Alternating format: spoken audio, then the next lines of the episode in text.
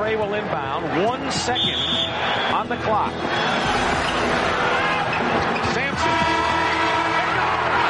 It goes. It's over. A miraculous shot by Ralph Sampson has given the Houston Rockets a trip to Boston for the NBA World Title.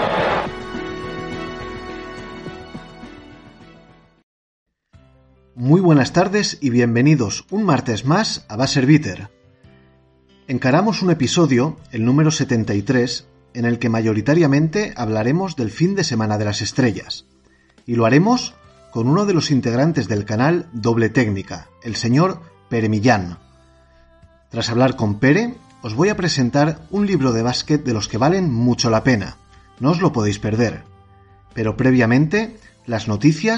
y un pequeño resumen de lo más importante que nos ha dejado cada equipo en este primer bloque de la temporada hasta llegar al parón. Comenzamos a la de ya.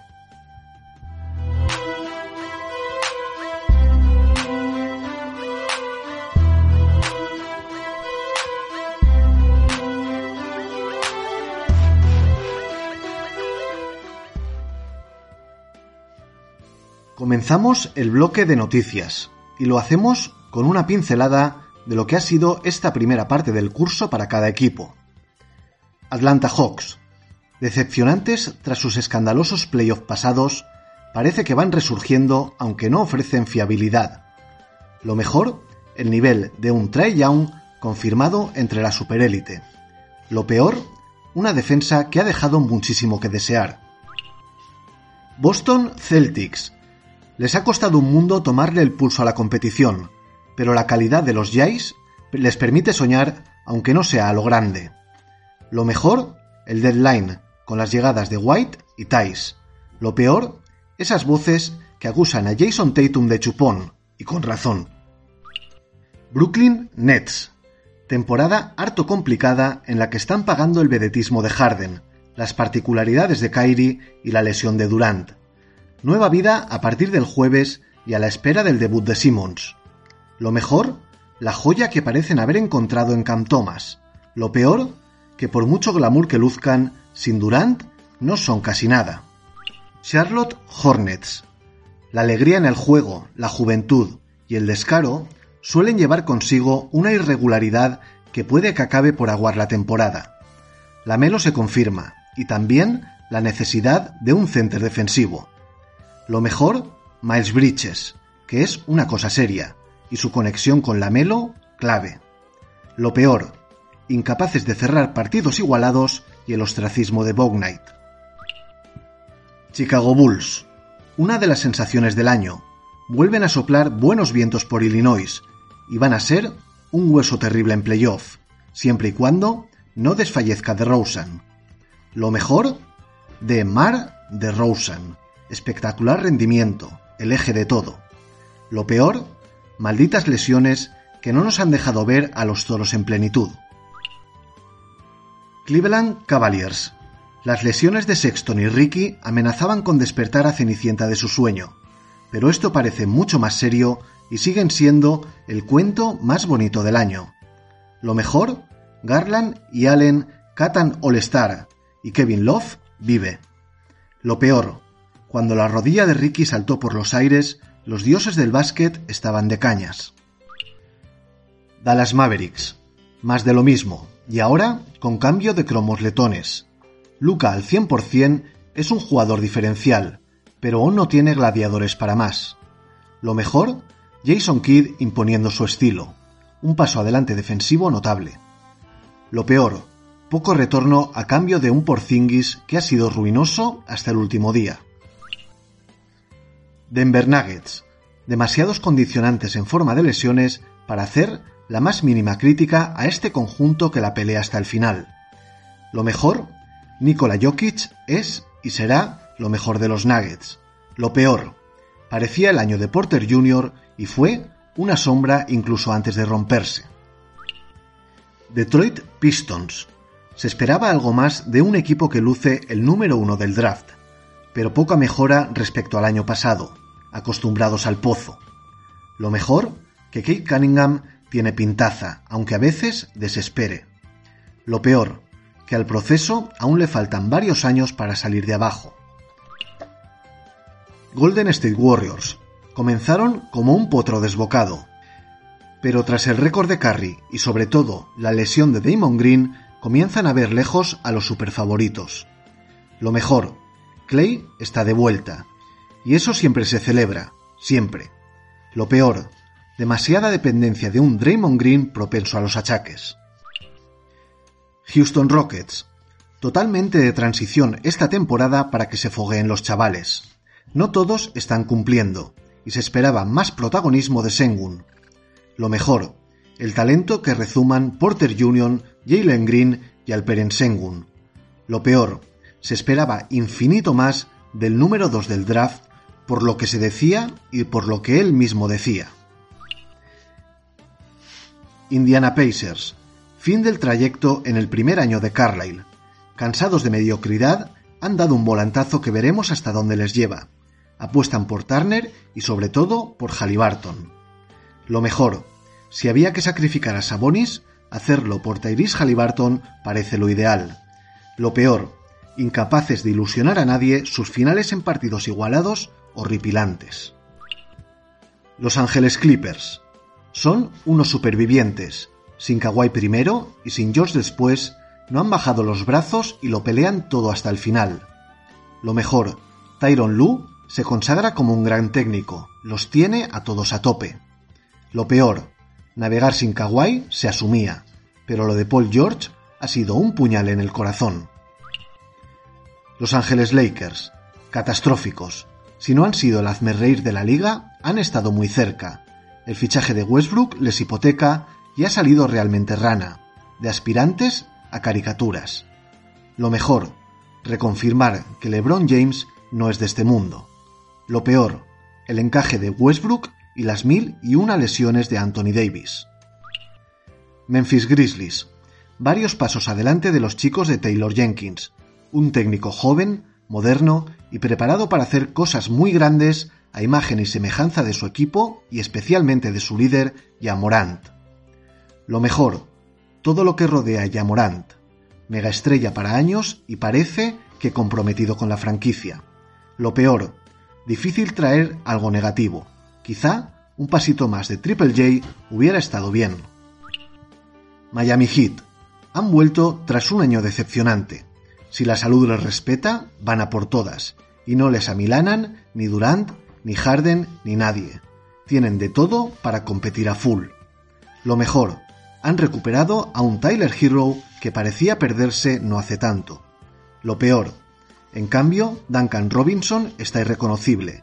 Es de las pocas cosas que preocupa por Florida. Milwaukee Bucks. Viven con la tranquilidad que da no tener urgencias. Van al tran tran esperando que llegue el momento de la verdad. Ojo, no les pille tan relajados que sean incapaces de tensionarse cuando toque. Lo mejor, su Big Three sigue al máximo nivel y confían ciegamente en sus posibilidades. Lo peor, la lesión de Brook López les ha trastabillado. Minnesota Timberwolves. Cambio radical y Chris Finch tiene mucho que ver. Aguerridos, con ganas y con calidad. El espíritu Beverly ha calado incluso en las estrellas. Lo mejor, mejora sustancial atrás con incluso el Big Three dispuesto a partirse la cara por el equipo. Lo peor, tanta calidad como irregularidad la de D'Angelo Russell. Cuando está, se nota infinitamente, pero no siempre está. New Orleans Pelicans. Tras un inicio lamentable y echando de menos a Sion, se han recompuesto muy bien, y la llegada de McCollum es un upgrade impresionante. Lo mejor, Balanchunas y el rookie Herb Jones son dos grandes noticias. Lo peor, Where is Zion? y el nivel mostrado por Graham como titular. New York Knicks. Paso atrás exagerado de unos Knicks que en nada se parecen al del primer año de Thibodeau. Equipo desganado y errático, están a un paso de tirar la toalla. Lo mejor, la evolución de RJ Barrett, incluso tomando responsabilidades en el clutch. Lo peor, las firmas de Fournier y sobre todo Kemba no las entendió ni las entiende nadie. Oklahoma City Thunder, segundo año en el desierto. Es un banco de pruebas y como tal se toma la temporada. Al menos han dado la cara en bastantes partidos. Lo mejor, en Josh Giddy parecen tener base para años, formando una excitante backcourt con Shai Julius Alexander. Lo peor, que apenas comienzan a andar y les queda media vida para olisquear playoff. Orlando Magic, otro año a la deriva para tomar impulso. Lo saben y lo asumen. Buen rendimiento del núcleo joven. Siguen esperando a Fultz y a Isaac. Lo mejor, fantástico Franz Wagner, bastante por encima de la priori rookie estrella Jalen Sachs. Lo peor, todo va según lo previsto. Pocas decepciones cuando eres consciente de tu realidad. Philadelphia 76ers. Han lidiado extraordinariamente con el marrón Ben Simmons. Ahora que lo han solucionado, veremos si siguen con ese espíritu rebelde y esas ganas de demostrar al mundo. Lo mejor, Joel Embiid. Es un jugador de otra dimensión, imparable. Lo peor, que no hayan podido extirparse el tumor hasta pasada media temporada. Phoenix Suns. La mano que mece la cuna, Chris Paul, es la mano que domina el mundo. Intratables, dispuestos a todo, y ahora mismo máximos favoritos al título. Un año para enmarcar. Lo mejor, equipo profundo, coral, talentoso, en el que las bajas apenas afectan al rendimiento global. Lo peor, la reciente lesión en la mano de Chris Paul. Llegará a playoff. Veremos si con ritmo o no. El riesgo está ahí. Portland Trail Blazers. Derrumbe total y absoluto. Proyecto finiquitado y a comenzar de cero con Damian Lillard como primera piedra de apoyo, al menos de momento. Lo mejor, Anferni Simons está demostrando estar perfectamente cualificado y preparado para tomar el relevo. Lo peor, se apagó la luz y se rompió la dupla Lillard-McCollum, algo más que una pareja de backcourt. Sacramento Kings, otros que han optado por el cambio tras su enésima temporada decepcionante, primero de entrenador por petición popular, y después sacrificando a una joya como Halliburton. Lo ideal hubiera sido desprenderse de Fox, pero no coló. Lo mejor, que al menos han reaccionado ante tantísima mediocridad. Lo peor, desprenderse de Tyrese Halliburton siempre es algo negativo. San Antonio Spurs están demostrando que este año no tenían como único objetivo el récord de Popovich. Siguen creciendo los chavales, especialmente un de John Murray estelar, y van ganando algunos partidos. Lo mejor, de John Murray y Jacob Pueltel son dos vértebras bien firmes para el engranaje tejano. Lo peor, la salida de Becky Hammond a final de temporada ha sorprendido para mal a casi todos. Toronto Raptors, fabulosa temporada de los chicos de Nick en su vuelta a casa. Rompen previsiones a base de talento y polifuncionalidad en muchos de sus jóvenes guerreros. Lo mejor, apostaron por Scotty Barnes sobre Sachs en el pick 4 y de momento, bingo. Lo peor, no haber podido sacar provecho de un jugador como Dragic que los hubiera venido al pelo. Utah Jazz. Paso atrás de los veteranos Jazz que se ven superados por Warriors, Suns y Grizzlies. Mismo armazón y la evidencia de que Gobert es medio equipo. Siguen siendo un peligro, ojo. Lo mejor, que pese a la edad, los problemas físicos y la ultradependencia demostrada de Gobert siguen siendo una amenaza para cualquiera. Lo peor, algunos rumores apuntan a una posible salida de Donovan Mitchell, y cuando el río suena... Washington Wizards empezaron como un tiro, pero algo pasó en ese vestuario hasta resquebrajarse y con ello el equipo hacia abajo y sin frenos. Quizá no es el mejor panorama para Porzingis. Lo mejor, Kyle Kuzma parece un jugador nuevo, implicado, decisivo y recordando al de su año rookie. Lo peor, un vestuario muy problemático, mamporros entre KCP y Harrell Dinwiddie saliendo por la puerta de atrás, a todo esto, con Bradley Bill pudiendo salir en unos meses. En cuanto a las noticias más importantes de la semana, durante el fin de semana se anunciaron los finalistas para entrar en el Salón de la Fama 2022.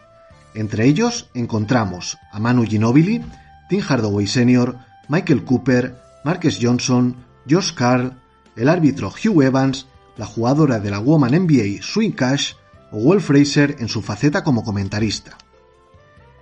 Tras el traspaso que dio con sus huesos en Filadelfia, saltó la noticia que ni James Harden ni su agente presentaron la documentación para ejercer su player option de 47 millones y medio de cara a la 2022-2023 a tiempo.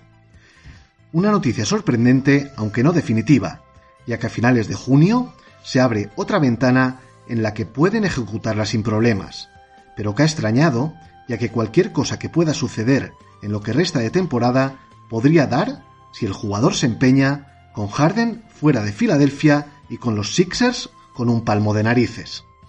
En cuanto a mercado, los Milwaukee Bucks hacen oficial el fichaje de DeAndre Bembry hasta final de temporada.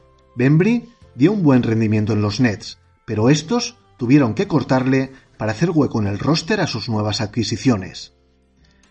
Tras firmar el buyout con San Antonio, Goran Dragic ha fichado con los Brooklyn Nets donde se reunirá con su excompañero en Phoenix, Steve Nash. Para hacerle hueco en el roster, los Nets han cortado a Jevon Carter. Fugaz paso de Tristan Thompson por los Indiana Pacers, con quien acordó un buyout para firmar inmediatamente por los Bulls de Chicago. Los de Illinois liberan a Alfonso McKinney. Los Blazers garantizan el contrato de Trenton Watford por cuatro años y casi 6 millones, y del mismo modo cortan a Dennis Smith Jr., lesionado y que iba a estar de baja aproximadamente un mes. En el apartado de lesiones, han salido rumores que apuntan a que Paul George podría volver durante la segunda semana de marzo una vez supere su lesión en el codo. Anthony Davis cayó lesionado antes del parón por el All-Star tras pisar en una acción fortuita a Rudy Gobert cayendo desplomado con un fuerte esguince de tobillo, que le tendrá fuera al menos un mes.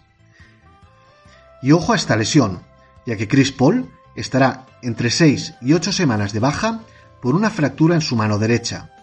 De cumplirse los plazos, llegaría justísimo para la primera ronda de playoff. Una vez dejadas atrás las noticias de la semana, nos vamos a repasar todo lo sucedido en el fin de semana de las estrellas que tuvo, como ya sabéis, a Stephen Curry como indiscutible protagonista.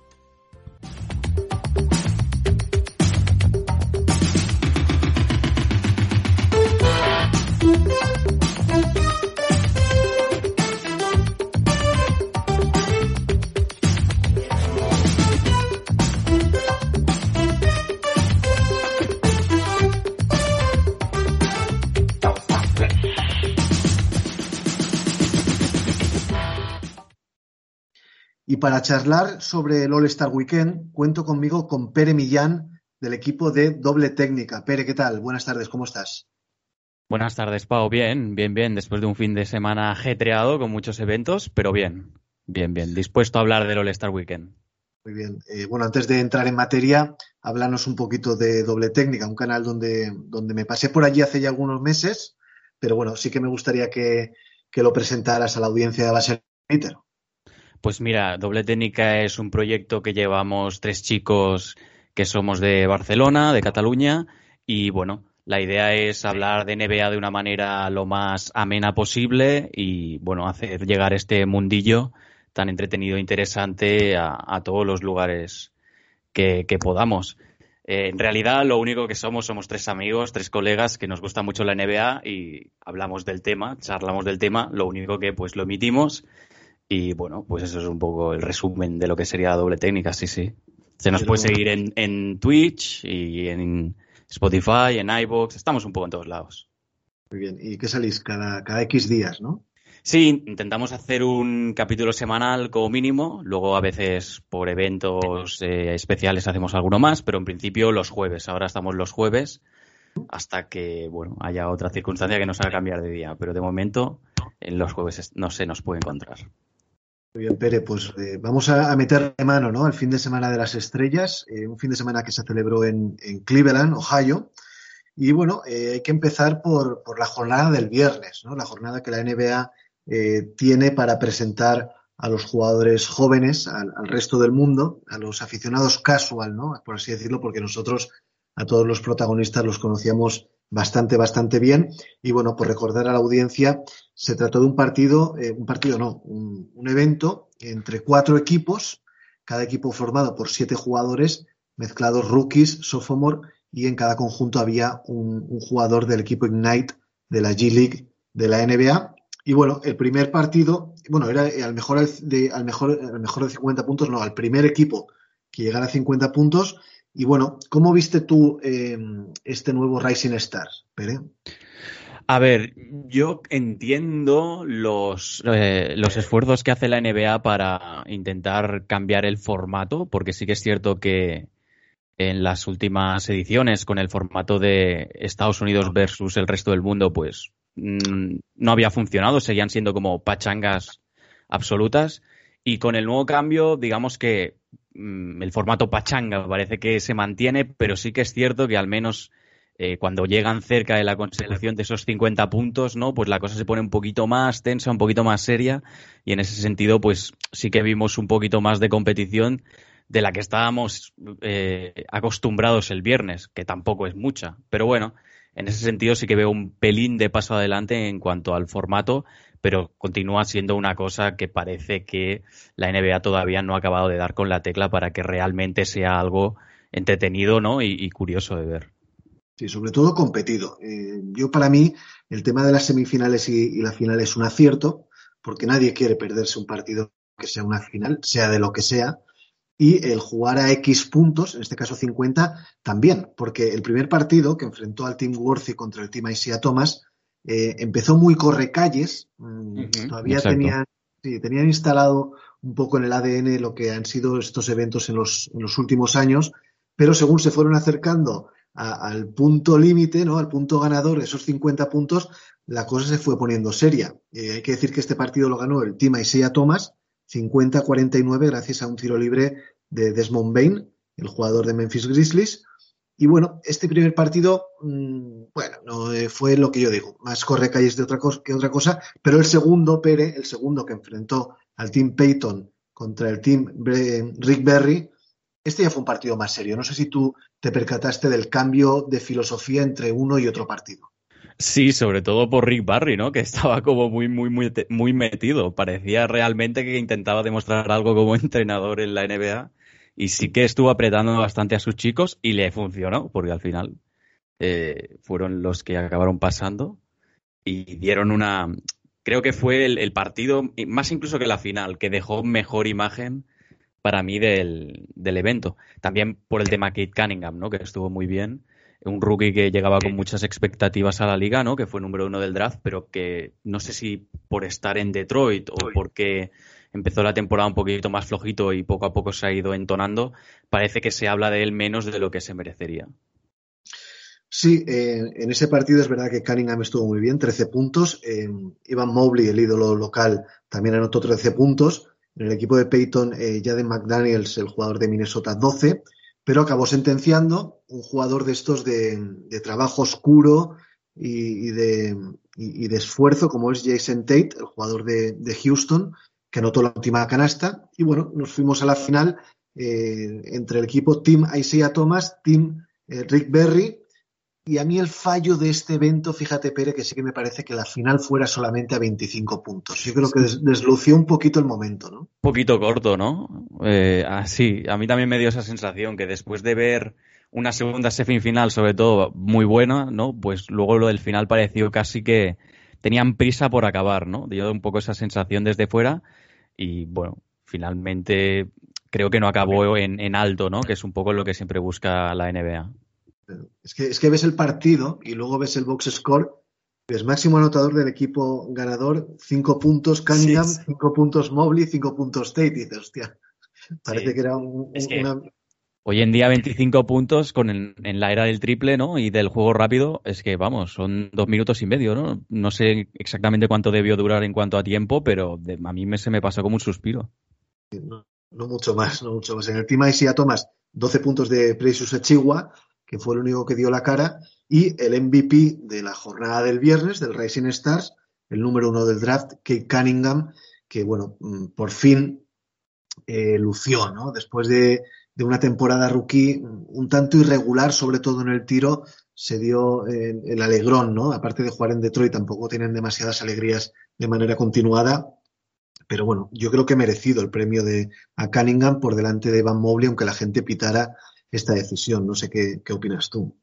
Sí, a ver, entiendo lo de la pitada, ¿no? Porque como bien decías, Evan Mobley es ídolo local de, Cleveland y el All-Star era en Cleveland y todo parecía indicar que, que tenía que ganar él, ¿no? Pero bueno, la NBA tomó esta decisión de ir con Cunningham.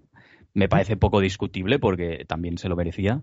Así que, bueno, un premio que quedará, ¿no? Es el típico premio que ahora no quiere decir nada, pero que de aquí 15 años, ¿no? Cuando se retire Cunningham, fue, fue eh, el primer MVP del Rising Star, no sé qué, bueno, ese típico premio que engrosa un poco el palmarés. Sí, eh, a nadie le amarga un dulce, y mucho menos en forma de trofeo. Y, no sé, por, por, por, acabar con esta, con esta jornada, aunque hubo un evento que ahora hablaremos también en la jornada del viernes, yo creo que el formato semifinales final está bien, eh, le da un punto de interés que no tenía antes y simplemente es un poco perfilar eh, a cuántos puntos, qué tipo de jugadores, etcétera, etcétera, pero yo creo que mm, es, un, es un buen camino el que ha tomado la NBA en este aspecto. Sí, a ver, a mí lo que más me gusta resaltar de estos temas es la voluntad ¿no? que tiene la NBA por, por eh, mover el árbol, ¿no? Intentar cambiar las cosas y en este sentido el All-Star es un poco su banco de pruebas, ¿no? Y creo que, hay que valorar esta valentía, ¿no? De la NBA de intentar cambiar las cosas, de ver qué cosas no funcionan e intentar modificarlas porque vemos en, en otros deportes o en otras ligas profesionales estadounidenses que pues sus All Stars o, sus eventos tampoco funcionan y no vemos ningún cambio, ¿no? En cambio, la NBA en este sentido sí que es valiente, tiene poco miedo a, innovar y hay que aplaudirlo porque, como hablaremos luego, creo que con el, con el evento del domingo parece que sí han mejorado bastante lo que tenían y con este, pues el de este año parece el primer paso hacia alguna cosa que va a ser más interesante que lo que estábamos viendo hasta ahora, porque seguro que estarás de acuerdo conmigo, el Rising Star de los últimos 15 años, tal como estaba preconcebido, era una cosa bastante, bastante, bastante inaguantable. Sí, que te lo podías, te podías permitir pasar de, la jornada del viernes. Totalmente. Bueno, pues entre las semifinales y la final de esta jornada, eh, la NBA se inventó y yo creo que con, muy, con muy buena idea, un, evento que se llamaba, eh, o se llama el Clutch Challenge, que se trataba de, emular, bueno, habían tres equipos, un equipo formado por Tyrese Halliburton, perdón, cuatro equipos, Tyrese Halliburton y Desmond Bain, otro equipo formado por Scotty Barnes y Tyrese Maxi, otro con Josh Giddy y Evan Mobley, y otro con Michael Foster Jr. y, Jaden Hardy del equipo Ignite. Y se trataba, para la gente que no lo viera, de emular distintas canastas ganadoras a lo largo de la historia de los playoffs. Y estas eran eh, un lanzamiento desde la esquina emulando al triple de Ray Allen en el sexto partido de la final del año 2013, si no me equivoco. Un lanzamiento eh, desde, la, desde, más, desde la bombilla que hizo en su momento Charles Barkley ante San Antonio Spurs, ante David Robinson el baby hook famoso de Magic Johnson en una de las finales de los años 80, el año 87 creo recordar, el triple de Reggie Miller ante, ante Chicago, ante Michael Jordan, y el triple de Damian Lillard ante Oklahoma de, pues de 8 metros con el, con el ya recordado gesto eh, con la mano diciendo adiós. ¿Qué te pareció este, esta inventada que se pegó la NBA para recordar los tiros más famosos eh, sus en los recientes playoffs. A ver, sobre el papel suena muy bien, pero creo que visto en la pista, mm, sobre todo creo que los jugadores se lo tomaron un poco a coña y al final el resultado fue divertido, ¿no? Para el espectador, pero no por la calidad de lo que se vio, sino casi todo lo contrario, ¿no? Por lo ridículo y esperpéntico que llegó a ser, sobre todo la participación de Maxi y, mm, ah, ¿cómo se llama? Scotty Brooks. Ah, Scotty Barnes, perdón Scotty Bruce es el entrenador. Scotty Barnes que, que, fue una cosa desternillante, ¿no? Verlos encallados, ¿no? En el lanzamiento, en el primer lanzamiento, que a priori tenía que ser el más sencillito, verlos ahí, los dos pobres, lanzando bombitas y lanzando lanzamientos a, dos metros y siendo incapaces de anotar. Pero bueno, el enésimo intento de, de la NBA de eso, de intentar generar momentos, de intentar generar eh, cosas para el recuerdo. Y bueno, eh, me divirtió al menos, ¿no? Fue entretenida, no se hizo pesada y eso también hay que valorarlo. Sí, al final eh, ganó el equipo formado por Teris Halliburton y Desmond Bain.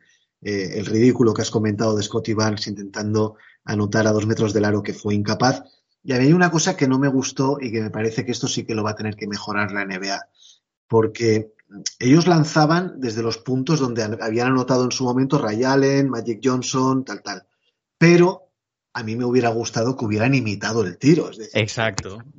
claro, es que, es que el de dos metritos ese no tenía mucho sentido. Ahí, o sea, la gracia de ahí era hacer el skyhook, entiendo, ¿no? y claro, veías a los jugadores intentando una bombita y encima fallándola y claro, era como, pero por favor, no estamos entendiendo de qué va esto. Yo esperaba eh, que, por ejemplo, en el de Ray Allen de la esquina, el compañero le, pasara el balón y esquinado y con algún, y con algún obstáculo delante anotaran el triple, ¿no? Por ejemplo, o el, baby hook de Magic Johnson que has comentado, o incluso el triple de Reggie Miller, que, que viniera en carrera sorteando algún obstáculo y lanzar como lanzó Reggie Miller. Mm, para mí quedó demasiado frío que simplemente se pusieran en el punto de lanzamiento y lanzaran desde ese lugar. Sí, Estoy de acuerdo. En general fue todo el, todo el evento este del juego bastante frío porque creo que no se había publicitado mucho antes, ¿no? Entonces nos pilló a todos un poco como a contrapié de decir, ah, aquí hay otra cosa. Y luego, como suele pasar en, estas, en, estos, eh, en estos casos, me parece que los jugadores tampoco tenían muy interiorizado de qué se trataba el juego, ¿no? Y eso creo que se notó bastante. Eh, bueno, solo hace falta ver los resultados. Yo, creo que para otros años, eh, Pérez, lo que tienen que hacer es esto, emular el lanzamiento e incluso, ¿por qué no?, que se pongan el equipaje del jugador que, hiciera el lanzamiento eh, antaño, ¿no? El de Magic Johnson, el de Ryan, el que fuera. Yo creo que le daría mucho color, eh, mucha más vistosidad y generaría más, más, más comentarios y más simpatía. al menos es una opinión personal. Total, si es que si, si, o sea, si lo imitas, incluso aunque lo falles, ya me parece más gracioso, ¿no? Y más divertido que no ver ahí a los pobres intentando anotar y ver que no, que no, que no, que no, y repitiendo unos lanzamientos que, como bien dices, si no lo intentas imitar, tampoco luego tienes claro en la cabeza, ah, que este lanzamiento es por esto, ¿no? No, sino que ves a un tío simplemente lanzar. Claro, sí, efectivamente. Muy bien, pues bueno, esto nos dejó la jornada del viernes, eh, Kate Cunningham MVP del partido Rising Stars y la pareja formada por Tyrese Halliburton y Desmond Bay, eh, ganadores del Clutch Challenge. Y nos vamos a la jornada del sábado, ¿no? la, clásica jornada de los concursos en la NBA. Y comenzamos con el Skill Challenge, el concurso de habilidades. Habían tres equipos. El equipo Cleveland Cavaliers, formado por Ivan Mobley, Jarrett Allen y Darius Garland. El equipo Rookie, formado por Kate Cunningham, Josh Giddy y Scotty Barnes y el equipo de los Antetos, ¿no? Los tres hermanos Antetos, Yanis, Tanasis y Alex. Eh, ganaron los de Cleveland, pero a mí no me acabado de convencer. Pero no sé a ti qué te pareció este, este concurso en líneas generales. O sea, a mí me pareció muy exagerado, muy largo, ¿no? O sea, creo que todos estamos de acuerdo que el Sketch Challenge anterior tampoco tenía mucho sentido porque al final lo mal decisivo era el lanzamiento de tres y para eso ya está el concurso de triples, ¿no? Entiendo. Eh, pero lo de ahora tampoco tiene, para mí, ¿eh? demasiado sentido, ¿no? Como cuatro pruebas separadas, se hace como muy farragoso lo de los puntos. Luego empataron, no se sabía muy bien mm, para quién iban los puntos, ¿no? Fue todo un poco desastre y un poco largo. Y creo que mm, la NBA, como hablábamos antes, lo, lo intenta, prueba una cosa nueva, pero así como antes decíamos que les había funcionado y que iban a continuar por ese camino, creo que el Skills Challenge de este año, no sé si lo vamos a volver a ver porque creo que fue un naufragio bastante importante. Sí, a mí me pareció principalmente un caos total y absoluto la prueba de los pases, ¿no? Tenían que ir eh, pasando balón tras balón eh, los tres jugadores de cada equipo a, un, a un círculo, ¿no? Una especie de, eh, no sé cómo explicarlo, eh, era, era, como un, un, círculo que se iba moviendo y ellos tenían que meterla eh, al círculo, pero fue muy, muy lioso, es que no se veía muy bien quién iba atinando y quién no, ¿no? No, incluso se chocaban entre ellos, o sea, imagínate, si, para, si para ellos mismos ya se iban chocando, que eran los que estaban jugando, imagínate para los espectadores de fuera, que lo estamos viendo y lo único que, que se podía entender de ahí eran tres personas, ¿no? Que iban como locas de un lado a otro intentando meter balones por unos agujeros, pero sin, mucho ton ni son, ¿no? No sé. Yo, es que, para mí, el concurso de habilidades, y este fin de semana, de hecho, hemos estado, estado recuperando vídeos de certámenes anteriores, del 2003, del 2002, es que creo que el primer circuito que se hizo recogía mucho mejor en lo que es el, espíritu del skill que no lo de ahora, ¿no? O sea, al final pase picado, pase de pecho, un poquito pase más largo, un poquito de slalom, una entrada canasta y, poco más. Y es que tampoco hay que volverse tan loco, ¿no? Creo yo, con el lanzamiento de media pista, ahora un circuito, ahora meter pases, ¿no? Al final se hace todo un poco ya polvorón, ¿no? Un poco bola.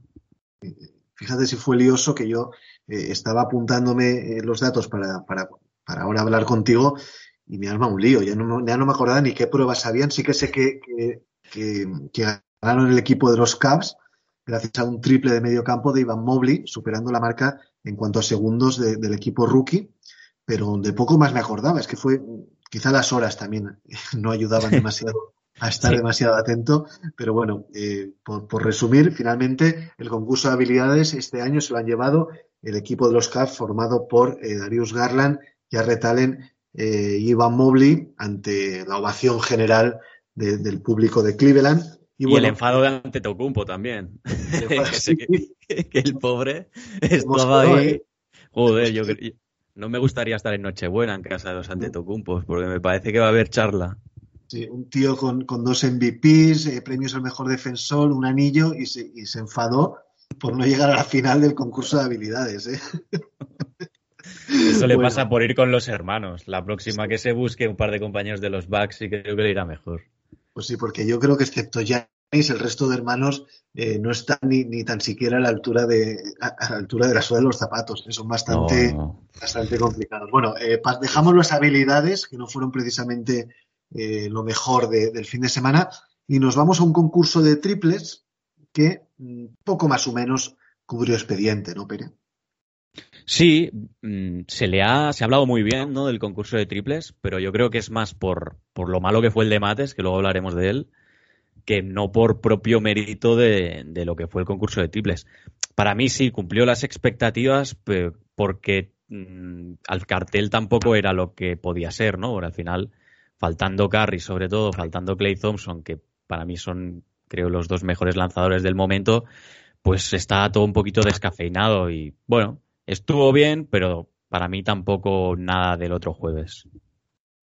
Sí, se quedaron en, en primera ronda fuera Zach que estuvo realmente mal, fue el, jugador que menos marca hizo. Fred Van Vliet, que era mi, favorito, y mira qué rápido acabó. Y también se quedaron fuera CJ McCollum, Luke Kennard y Desmond Bain. Es curioso, el otro día leía un tuit de Gonzalo Vázquez diciendo que nunca ha ganado un jugador zurdo un concurso de triples. Y oh. es verdad, no sé si eso tiene algún tipo de, de explicación, pero bueno, Luke Kennard se quedó a, a, un par de puntos de por lo menos llegar a la final. Mm, de hecho, mm, fue de lo mejorcito, ¿no? Al principio, el primer, o sea, la primera ronda fue como lo, lo más destacado, también porque, como bien dices, hubo algunos jugadores que estuvieron bastante por debajo del nivel que se podía esperar. También yo creo porque tampoco son especialistas en lo que es el lanzamiento, ¿no? Eso del tirador, tirador, para mí ni, ni Zach Lavin ni, ni Van Vliet responden a ese, a, a, ese perfil, ¿no? Del puro tirador. Son más jugadores que obviamente el lanzamiento exterior es una de sus armas, pero los veo más anotadores que no puros tiradores, ¿no? Algo que también me pasa bastante con, con Trey Young, aunque a él parece que eso no le afectó. No, bueno, es que Trey Young es eh, director, ejecutor, eh, provoca, provocador y, y, también un triplista extraordinario. Bueno, la final eh, fue Cal Anthony Towns, el pívot, el jugador de más peso y de más altura del concurso, Luke Kennard, el jugador de los, de los Ángeles Clippers, y Trey Young, a priori, Young partía como favorito. Cal Anthony Towns era el menos favorito de todos, de hecho en Las Vegas era el jugador por el que más se pagaba si ganaba el concurso. Y mire usted por dónde se acabó llevando el, pre el premio y el concurso el jugador de los Minnesota Timberwolves. Sí, la verdad es que me alegré bastante por él, ¿no? Porque ha pasado un tiempo que solo se hablaba de Towns para hablar de desgracias, ¿no? Cuando desgraciadamente perdió a, su madre y a otros miembros de su familia por el tema del COVID, pues volver a hablar de Towns por cosas positivas, pues me parece que se lo merece y me alegré por él, porque también creo que está haciendo una muy buena temporada en los Minnesota Timberwolves y una temporada que está pasando también un poquito por debajo del radar. Sí, eh, bueno, hay que decir que hace no hace tanto Carl Anthony Towns dijo que era el jugador alto con mejor tiro eh, que había. Yo no sé si se refería a toda la historia o al momento, porque desde luego me da la sensación que se olvidó de, de un tal Dirk entre otros, pero actualmente, mm, y aquí está la demostración, es un jugador alto, un pivot, ya hay pivots que tiran muy bien de fuera, eso hay que reconocerlo, pero bueno, de momento el que tiene un trofeo de, del concurso de triples es él. Pues sí, sí, a ver, yo creo que, a ver, yo creo que lo que dices tú, mm, el mejor de la historia me parece un poco atrevido, al menos de momento. Pero bueno, sí que es cierto que en los, en los últimos años cada vez es más tendencia eso de que los jugadores altos pues sepan lanzar de tres y es un proceso natural que, que cada vez compitan más en este tipo de concursos.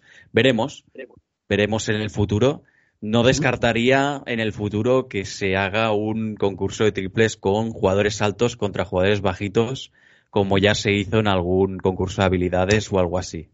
Sí, eh, yo la verdad es que hace unos años hubiera contestado rápidamente a quién ganaría, pero hoy día con Nikola Jokic, con Joel Embiid, con Busevich, con el propio Cal Anthony Towns, el nivel del lanzamiento de tres puntos de los centers es extraordinario. Eh, seguramente hmm. el, jugador, más bajito tiene más facilidad porque es más fácil mover el cuerpo y tal, pero en cuanto a muñequita, mm, no creo yo que tenga mucho que envidiar a otros jugadores, ¿eh, Pérez?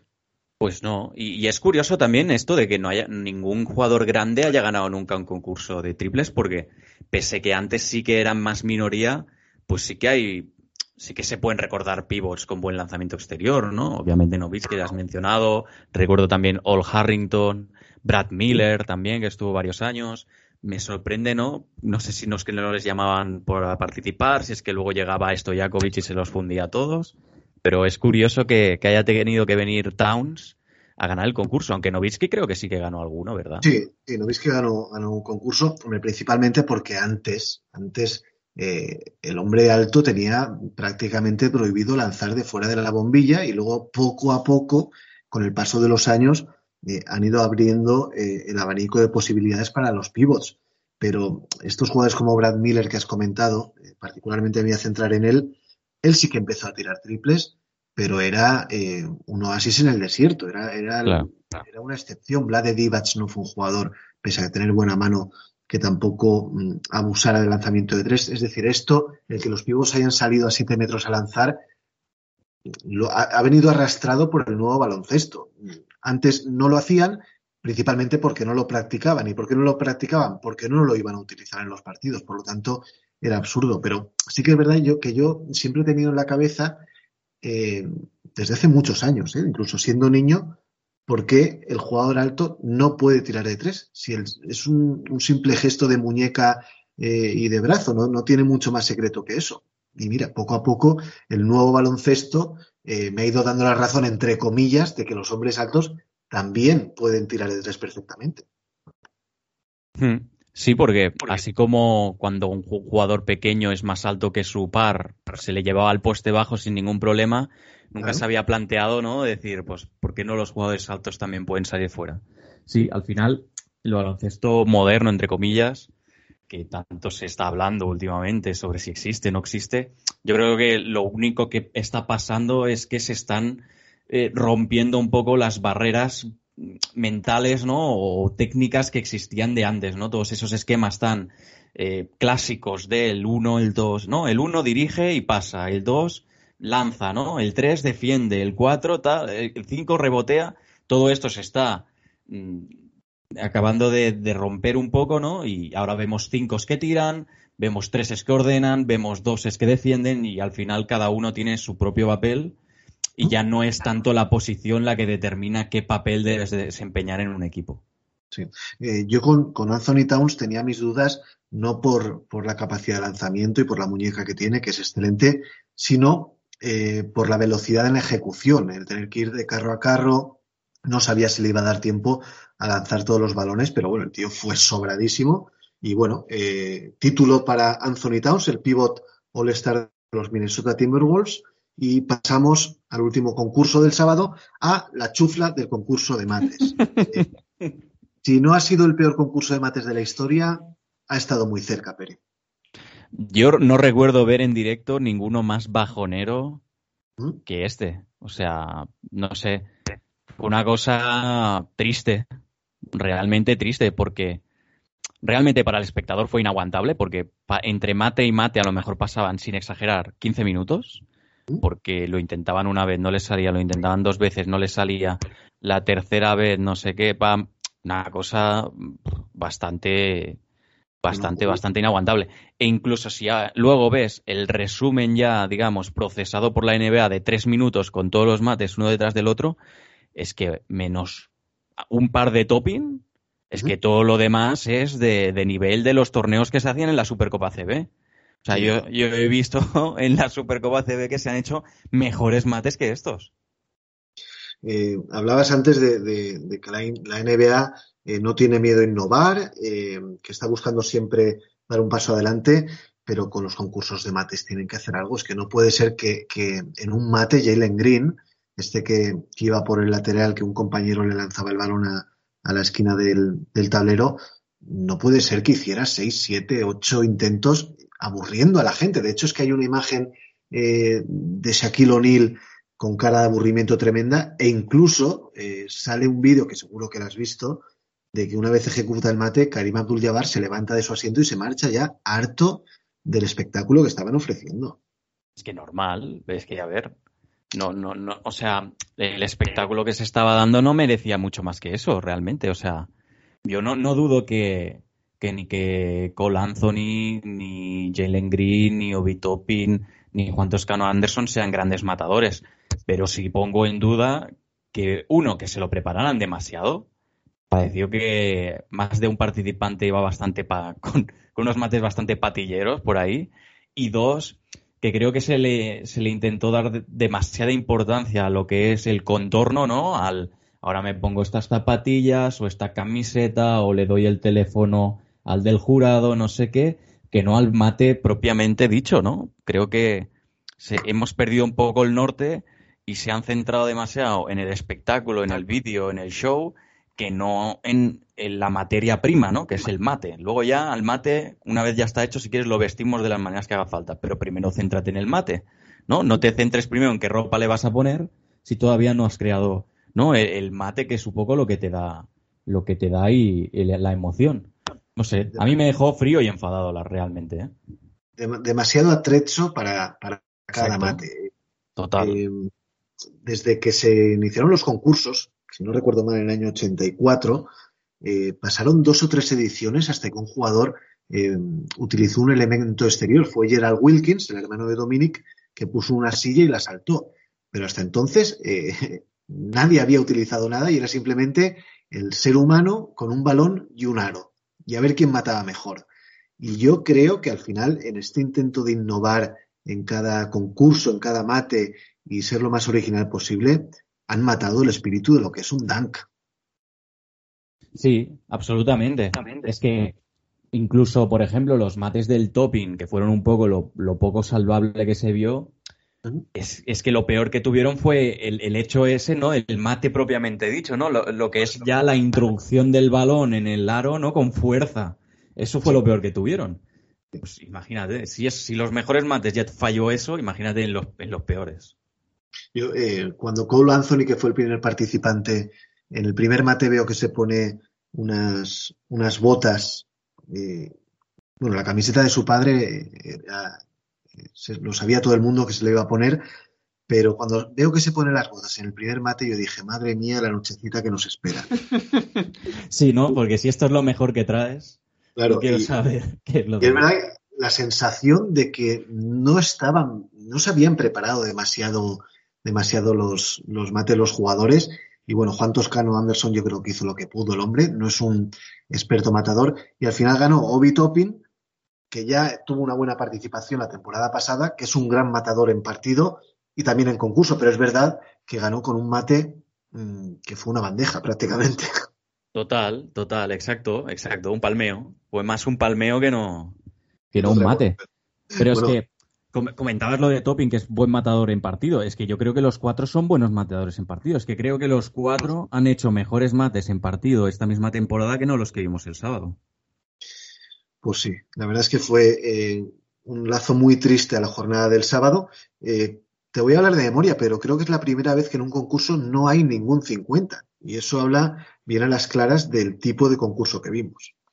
Pues sí, a ver, tampoco hace falta que todos sean Zach Lavin contra Aaron Gordon, ¿no? Entiendo que eso es una cosa que puede pasar una o dos veces a la vida, pero tampoco hace falta que sea lo de este año, ¿no? A ver si podemos encontrar un punto medio, sobre todo para, para los próximos años, que estoy de acuerdo contigo, que creo que la NBA tiene que atreverse y así como ha cambiado los otros concursos cuando no han funcionado, pues también darle, darle un lavado de cara a este, que creo que en los últimos tiempos está dando cada vez más señales de estar el modelo bastante agotado. Sí, señor. Pues muy bien. Pues Obi Topping, ganador, fue el menos malo de los cuatro participantes. Y eh, nos vamos a la jornada del domingo, el plato fuerte, la, edición número 71 de los All Stars, con un formato mm, que hay que recordar. Eh, son cuatro cuartos igualmente, pero en eh, los tres primeros cuartos se van sumando los puntos de manera individual eh, cada uno de los cuartos y en el último cuarto se suman 24 puntos al, eh, a la suma de puntos que tenga el equipo que mayor puntos haya tenido en ese momento. ¿no? Creo que no hemos explicado nada bien, pero bueno, el rollo está en que al final tienen que llegar a una puntuación determinada, al igual que ha sucedido este año con el, con el partido de los, de los rookies, el Racing Stars, y este año tocaba llegar a 163 puntos. Al final ganó el Team LeBron, como siempre, porque LeBron James siempre gana, siempre gana en los partidos donde él elige, ganando 163-160 al Team Durant. Eh, pero en, líneas generales, ¿qué te pareció el partido? Mira, para mí los tres primeros cuartos fueron un poco mm, ni frío ni calor, pero como ya viene pasando últimamente en este evento, el último cuarto estuvo muy bien realmente. Me gustó, hubo defensa más o menos, hubo combinación entre los jugadores favoritos de los espectadores, que es un poco lo que se busca en, este tipo de partidos, y hubo, eh, hubo emoción, que era algo que había faltado durante casi todo el fin de semana. Sí, bueno, yo eh, el tercer cuarto a mí me gustó, me gustó particularmente porque fue cuando Stephen Curry se vuelve loco, empieza a anotar triple tras triple tras triple y el equipo de Durán va respondiendo, porque no se va en ningún momento el marcador, pero yo la exhibición en, este, en ese tercer cuarto de Carry me pareció eh, una cosa fabulosa. Sí, estuvo brutal. los tiros esos desde el súper lejos, sin mirar, etcétera, etcétera.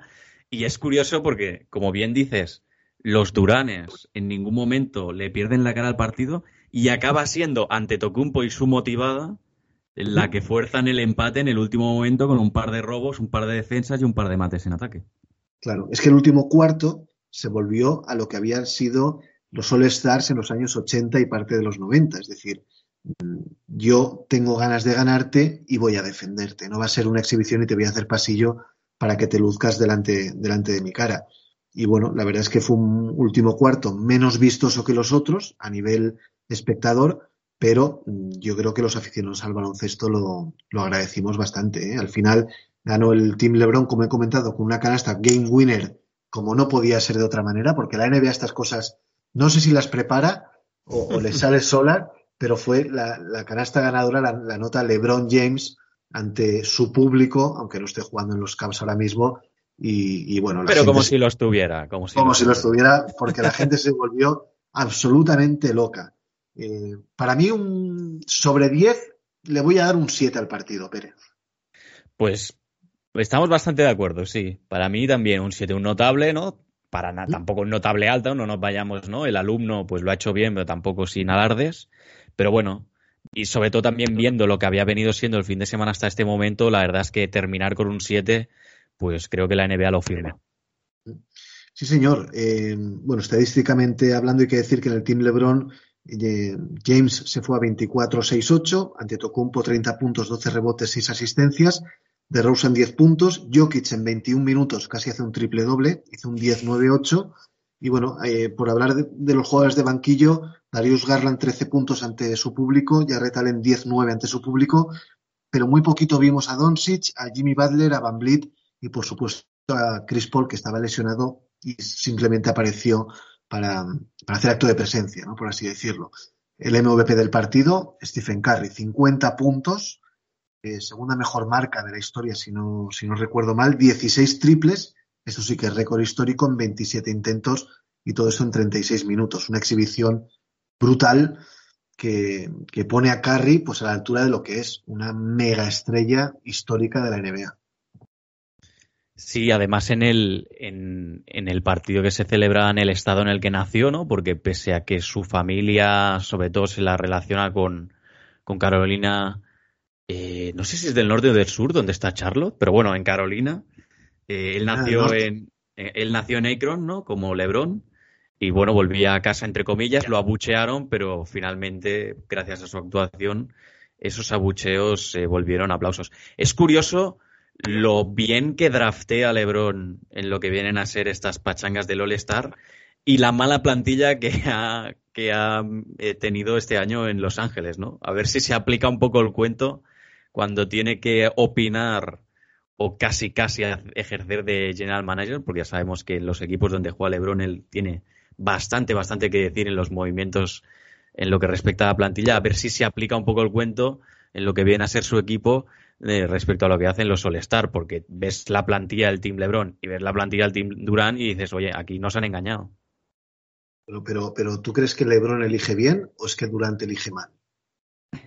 Yo creo que es un poco las dos cosas. Creo que es un poco las dos cosas. Se juntan las dos cosas, sí. Es que el lenguaje corporal de Kevin Durant el día de las elecciones eh, no, no hacía esperar nada bueno de su equipo. Estaba, estaba, parecía que asqueado de estar eh, eligiendo los All-Star. La verdad es que fue, fue tremendo. Bueno, por repasarlo, las estadísticas del Team Durant, Joel Embiid 36 puntos, 10 rebotes, Trey un 13 puntos, 10 asistencias. Muy poquito protagonismo de Jamoran, solamente 6 puntos en 17 minutos. Tatum 8 puntos. Wiggins, uno de los jugadores sobre los que estaba la lupa puesta, 10 puntos en 15 minutos, no desentonó. Y lo mejor vino, bueno, aparte de Joel Embiid, lo mejor vino desde el banquillo. Booker 20 puntos, de John Murray 17-5-5, Lamelo 18 puntos como jugadores más destacados. Pues bueno, una edición más del partido de las estrellas que yo creo que sí que nos acabó por dejar un buen sabor de boca, Pere. Pues sí, la verdad que, sí. También por el, por el tema del descanso, ¿no? El, homenaje a la lista de los 75 también estuvo muy, muy bonito. y, y en, en, cuanto al partido, destacar el grupo de los suplentes de los Durán, ¿no? Que se lo tomaron bastante en serio y le pusieron un poco eh, el pulso competitivo que, que el partido necesitaba, ¿no? Porque realmente sobre todo el primer cuarto, todo hacía pensar que iba a ser un paseo militar de los Lebrones y por suerte entre Murray, Lamelo Ball y Devin Booker pues plantaron un poco resistencia y hizo que, la cosa estuviera más entretenida. Sí, señor. Y por ir acabando la conversación, como os ha adelantado, al descanso del Partido de las Estrellas y coincidiendo con el 75 aniversario de la liga, lógicamente la NBA tenía algo previsto y fue la presentación de los 75 mitos en la historia de, nuestra liga.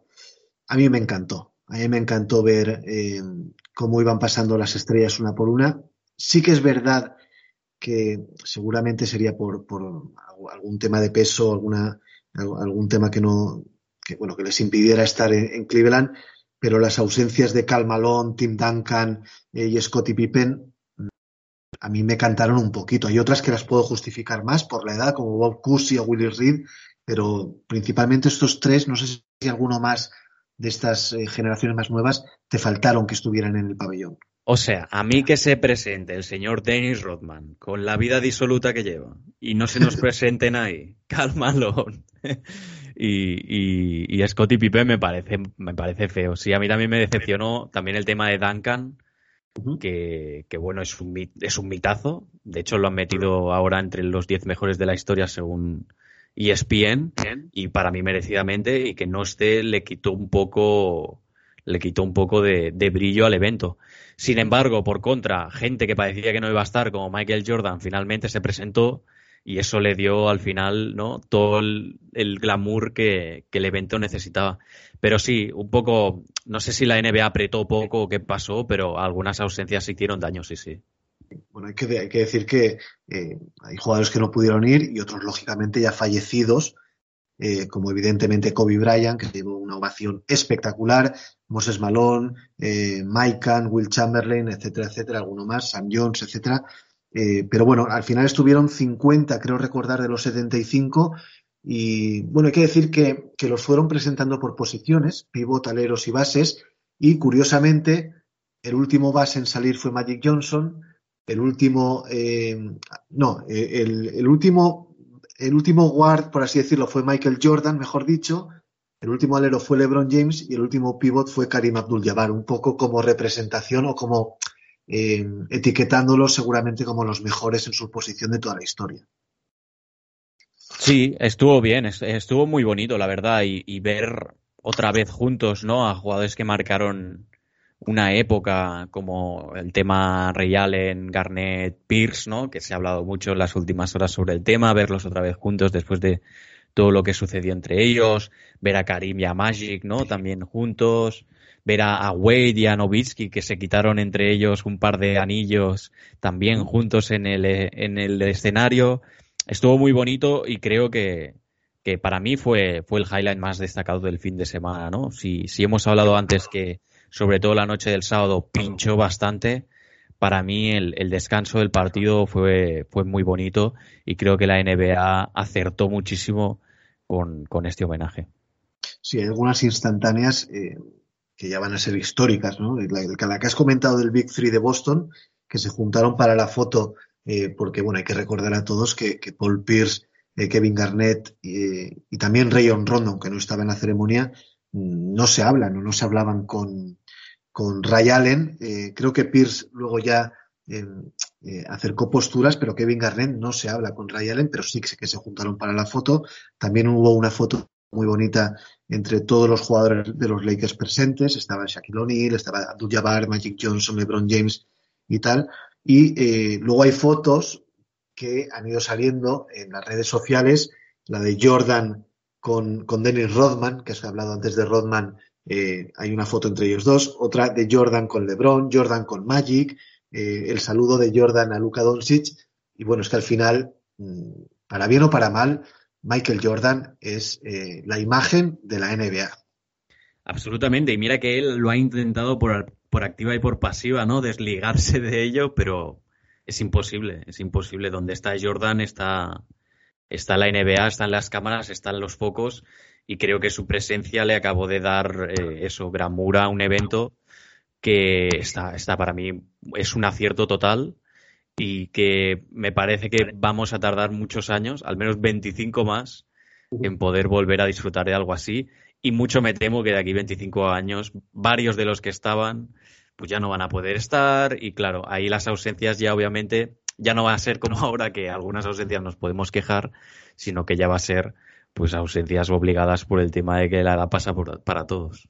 Si brillará la estrella de Jordan, que es capaz de, eclipsar a LeBron James, a Magic Johnson y a cualquier otro. Por cierto, Larry Bird tampoco estuvo, era otro de los nombres que, faltaron a la cita y, esa, esa, esa dolió mucho, ¿eh? esa ausencia dolió mucho. Sí, porque quizá es otro de los top 3, top 5 ¿no? de la NBA en cuanto a imagen y, si hiciéramos una clasificación de iconos, Larry está muy arriba. Y sí, me extrañó porque suele dejarse ver bastante. No, bueno, ahora hace bastantes años que no. ¿eh? Puede ser que, sea un tema de esto de, la edad o tal, no, no sé. No sé muy bien cuál es el estado de salud de, de Larry Bird, pero sí que sí que se le echo de menos. Muy bien, pues don Pere Millán, equipo de uno de, los integrantes del equipo de, doble técnica, pues creo que hemos hecho un repaso total y absoluto, ¿no? De los tres días de festividad de, la NBA. Ahora hasta el jueves no vuelve la liga. Yo particularmente estos días, ¿sabes lo que pasa? Que, durante la temporada regular, pues parece que hay muchos partidos y dices, hostia, no sé cuántos, qué largo está haciendo, pero luego hay tres días sin partidos y no sé si a ti te pasa, pero yo eh, llega el momento y digo, bueno, ¿y qué hago ahora si no tengo ningún partido que ver? Sí, son días de ir al cine, ¿no? Y de ver pelis, porque sí, se nos quedan horas que dices, oye, ¿dónde está mi, ¿no? mi ración diaria de, partidos? Sí, sí, señor. Un poco raro. Pues Pere, muchísimas gracias por haberte pasado por Baser Bitter, eh, enviar un saludo a tus compañeros de doble técnica y bueno, pues iremos hablando, ¿no? A ver de qué nos depara la temporada. Muchas gracias igualmente por la invitación y ha sido un placer. Y si no, estamos hablando. Hoy, antes de deciros adiós, vamos a hablar con un fenómeno que escribió hace un par de años un libro maravilloso y que tenía, la verdad es que muchísimas ganas de hacerle un hueco en Bitter. Don Xavier San Martín, muy buenas tardes, ¿cómo estás? Don Pau, encantado de estar aquí contigo charlando de baloncesto, que es una de las cosas que más nos gusta. Sí, una de las cosas que más nos gusta, o la que más, ¿no? Se puede decir directamente. Bueno, hay muchas cosas también, eh, yo creo. Yo, por ejemplo, entre las pasiones tengo el mundo de la música, también me dedico profesionalmente a ello y, bueno, en general las cosas de la cultura, viajar y yo creo que, que a todos, más allá del deporte, pues eh, también soy muy futbolero, aunque prefiero el básquet antes que el, fútbol. Muy bien. Eh, sí, viajar, leer, música, gastronomía, deporte, pues bueno, poco más o menos compartimos más o menos las, las aficiones y los gustos por este tipo de, de, campos, ¿no? De la vida. Y bueno, yo eh, quería hablar contigo principalmente porque, porque quería hablar eh, del libro que escribiste hace dos años, en 2020, en 2020, ¿no? Si no, si no estoy equivocado, aquellos maravillosos aros. Es cierto, sí, lo presentamos. Después salió una segunda edición, algo ampliada, que es la que está ahora mismo a la, a la venta. Y bueno, está yendo bastante bien y nada, la editorial me contactó libros.com hace un par de semanas para trabajar en la tercera edición. Quieren plantear la idea de que el libro tenga más páginas y se amplíe y actualizar un poco los, eh, los datos, porque este es un libro con 63 protagonistas, pero en cada capítulo hay siempre una opinión invitada y algunos de esos eh, invitados e invitadas pues han cambiado de trabajo o demás, actualizar un, un poquito. Y bueno, como a todo no se puede dar y los días tienen 24 horas, les dije que de momento vamos a esperar hasta, hasta primavera. Muy bien, eh, muy bien, muy bien. Eh, quería decir, Xavier, ¿dónde podemos encontrar este libro? Vamos a aprovechar eh, que los oyentes de Baserviter, si, si, si tienen a bien, y yo sí que lo aconsejo, por supuesto, que puedan adquirir el libro.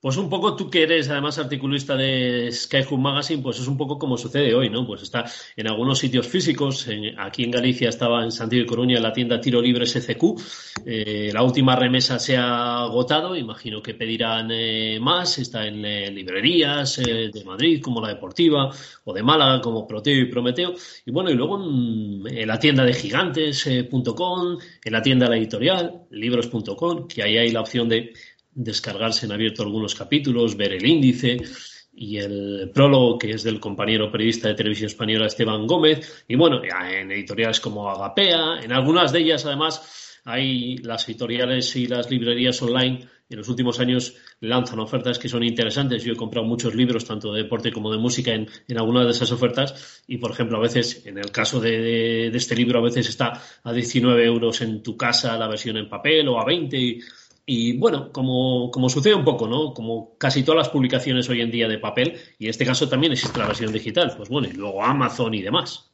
Bueno, pues perfecto. Si cada uno puede elegir la, el formato que, que, mejor le venga o que le apetezca o que más disfrute. Y bueno, yo sí que te tengo que reconocer que yo sigo siendo de la vieja escuela, soy yo soy de formato papel, pero bueno, eh, entiendo que las nuevas generaciones tiren más por lo digital. Lo habrás, lo habrás notado, ¿no? Seguramente tú con, con las ventas del libro. Sí, a ver, eh, eh, este libro, por ejemplo, hicimos el esfuerzo de que tenga un tamaño un poquito más grande que la mayor parte de libros de baloncesto editados en España. Las páginas son de 17 por 24 y ampliamos bastante el álbum interior. Normalmente los libros suelen tener 12 páginas, un encarte de 12 páginas, 20 de fotos. Nosotros tenemos un álbum interior más amplio en el cual hay 70 imágenes, muchas de ellas, por cierto, cedidas por el premiadísimo fotoreportero catalán eh, Miguel Ángel Forniés, Miki Forniés, que fue el primer corresponsal español y uno de los primeros europeos que hubo en la NBA y que accedió parte de las imágenes, entre ellas pues la espectacular de Michael Jordan que da lugar a, la portada del, eh, del, volumen.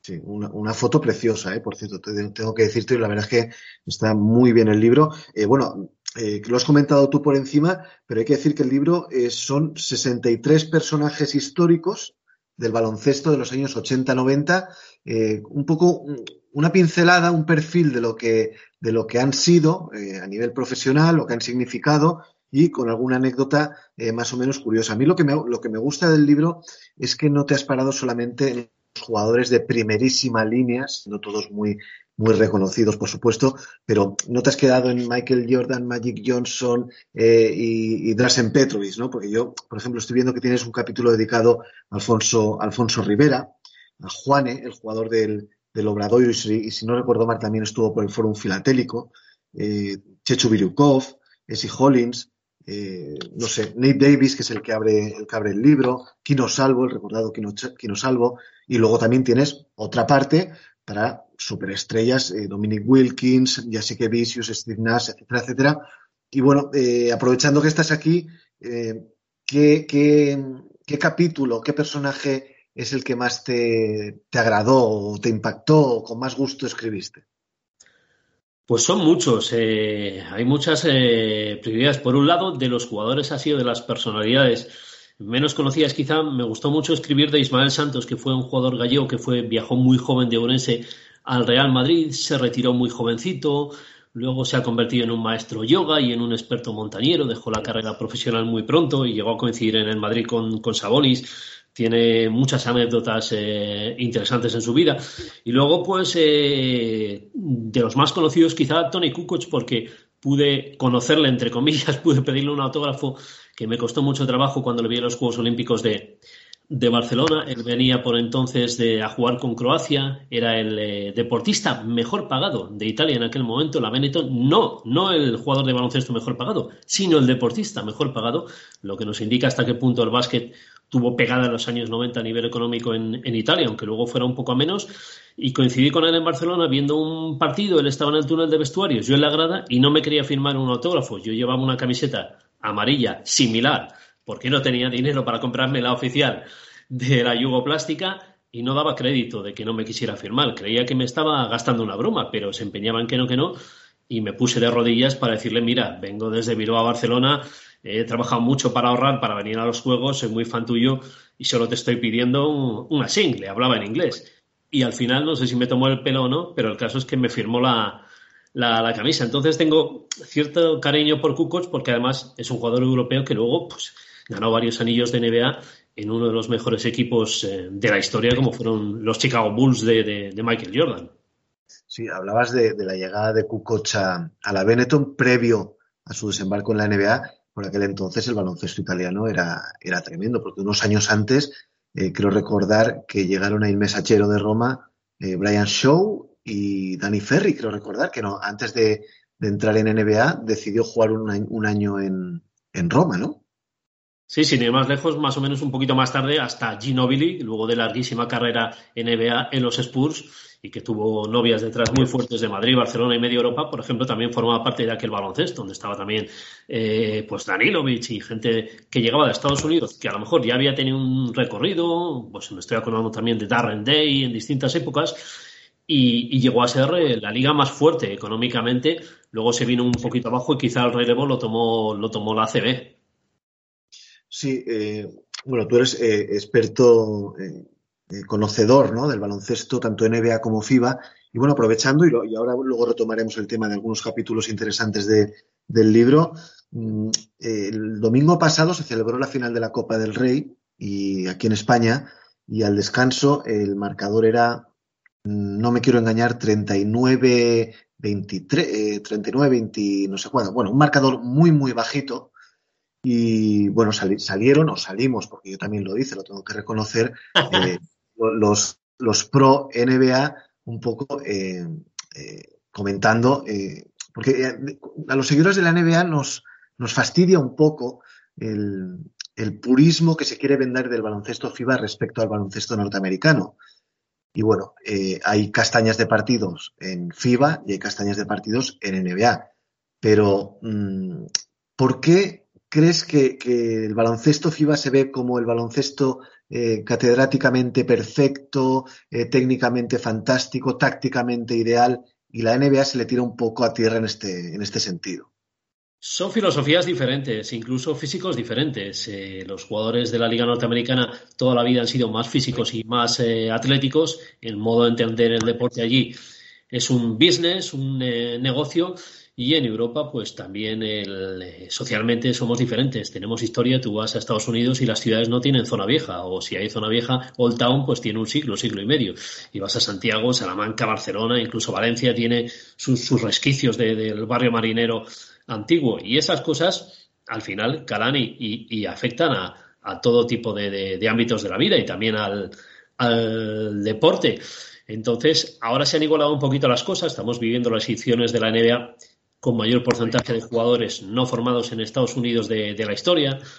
Prácticamente la liga se ha convertido en una liga mundial, lo que les ha permitido a su vez abrir el mercado televisivo y estar a punto de firmar un contrato a nivel audiovisual que va a hacer que los salarios y el volumen de negocio de la Liga Norteamericana Profesional todavía sea mayor y en Europa la escala es eh, menor. Eso tiene aspectos negativos y positivos. Vemos menos mates en los partidos, pero quizá el nivel de ajedrecistas, de entrenadores y entrenadoras, sean algunos aspectos mayor que el de la Liga Norteamericana Profesional, porque a lo mejor es más similar al de la Liga Universitaria Norteamericana, donde el dinero no pesa tanto, aunque ya pueden recibir ciertos reconocimientos y ciertas retribuciones, no a nivel profesional contractual, los jugadores y jugadoras norteamericanas.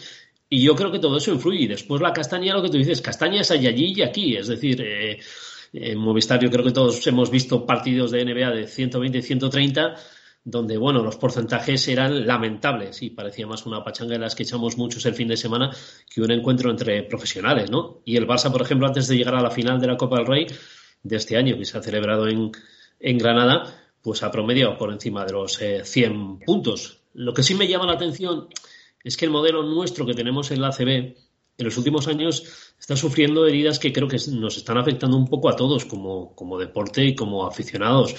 En los últimos 10-12 años la Copa del Rey la ha ganado Barcelona o Real Madrid. El dominio que hay futbolístico en nuestra liga es tremendo. La distancia con Unicaja, Valencia, Básquet y Vasconia se ha hecho grande y esto está haciendo que pierda interés nuestra competición. Y en Estados Unidos, por ejemplo, la Liga NBA pues es una competición donde no hay ascensos ni descensos y todos los presupuestos son más o menos similares. Entonces, diferencias hay muchas y yo creo que hay que apreciar lo bueno de ambas partes. Por eso, en la forma que algunos tenemos de ver el deporte y el baloncesto, yo lo he reflejado en el trabajo plasmado en este volumen. Eh, pues a mí me encanta Ismael Santos y también Shaquille O'Neal, que es otro de los protagonistas que tiene capítulo propio en el, en el libro, como lo puede tener Amaya Valdemoro, porque yo he entrenado tanto masculino como femenino y en general me gusta el baloncesto y a veces en una mañana doy un paseo y disfruto viendo a unos cadetes. Sí, sí, eso es porque eh, tienes el baloncesto en vena y, se nota. Eh, evidentemente, la superioridad eh, económica de, presupuesto de los dos grandes del baloncesto español, Barcelona-Real Madrid, es algo que, por supuesto, le quita interés incluso a una Copa del Rey. Es decir, eh, yo recuerdo Copas del Rey en, los que saltaba la sorpresa año sí, año también, y al menos un finalista era un, outsider, ¿no?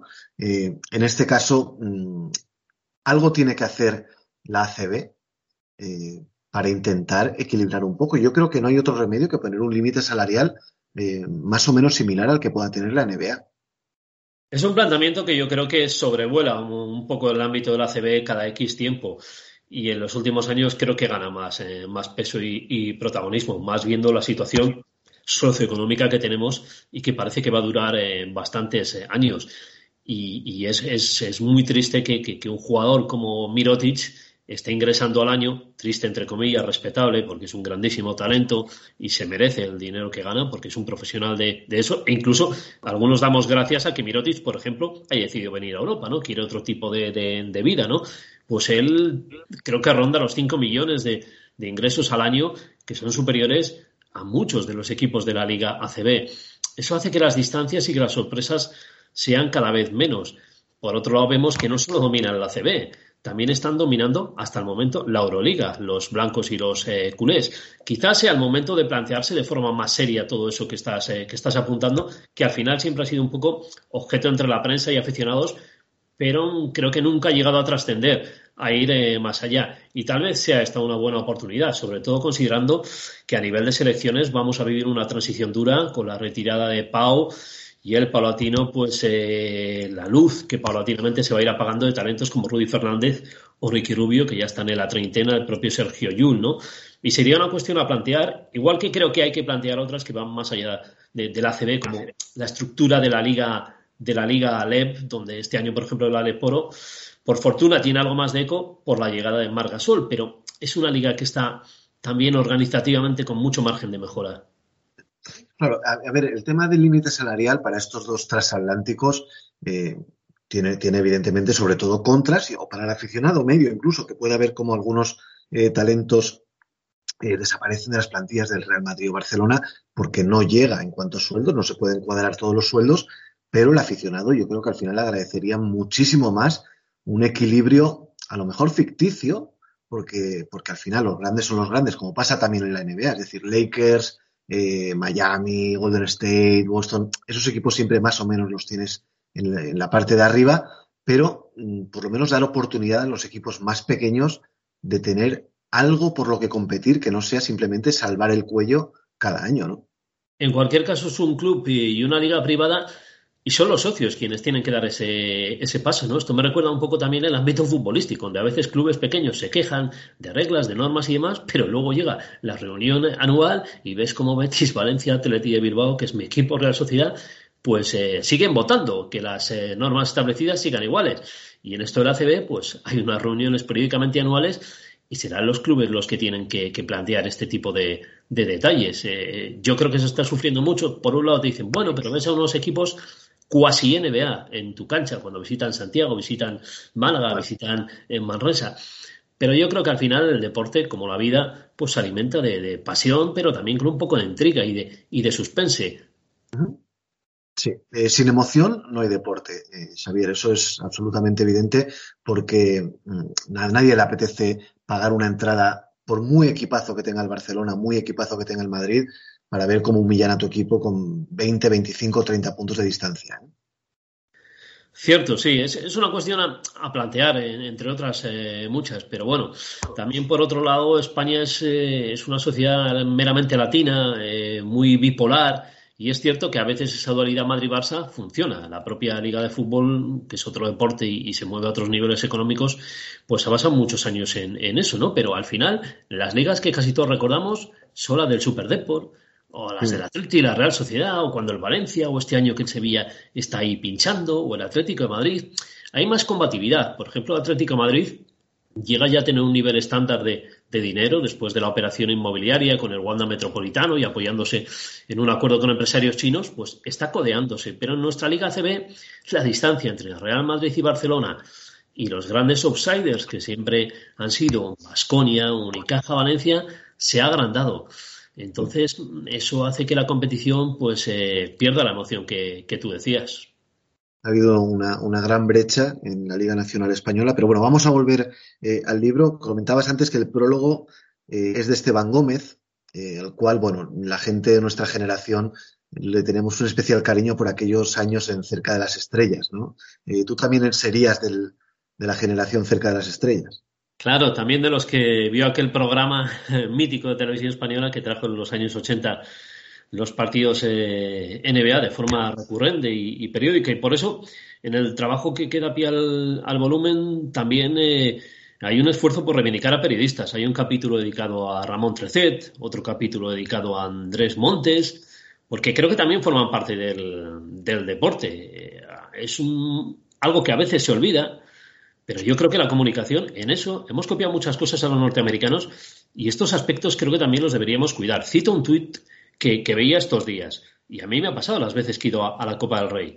Por ejemplo, este libro se presentó en la Copa del Rey de 2019, en Málaga.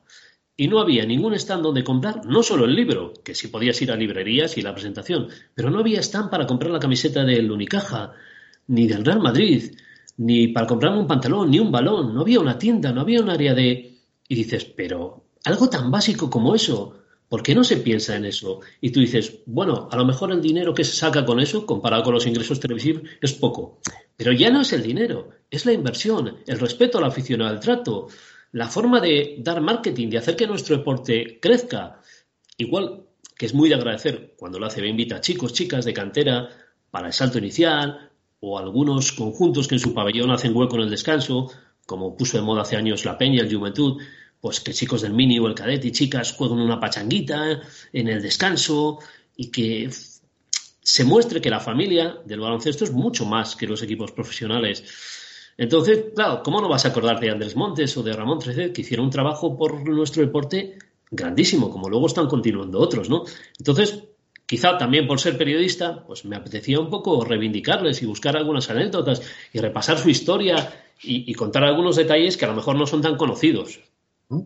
Eh, sí, la verdad es que es, fantástico el libro, eh, lo vuelvo a repetir. También tenemos eh, una entrevista con, Blanca Millán, una entrevista con Piti Hurtado, y hay una parte del libro que es baloncesto y música, que quería mm, que la explicaras un poquito, ¿no? Para ir cerrando la charla, Xavier. Eso fue un pequeño capricho. un pequeño capricho porque uno de los proyectos paralelos al margen de este, al que vengo dedicando tiempos hace años, es un libro que mezcla baloncesto, música y el mundo de las zapatillas y un poco la moda, ¿no? Eh, es, un totum revolutum.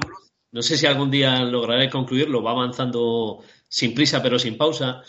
Y, entonces de ese trabajo digo, pues mm, voy a meter un picoteo aquí que, le dé un poco de, chiste, porque muchos de los reportajes de, este libro tienen pinceladas de cine y de música, porque también forman parte de, de los gustos de, quien firma.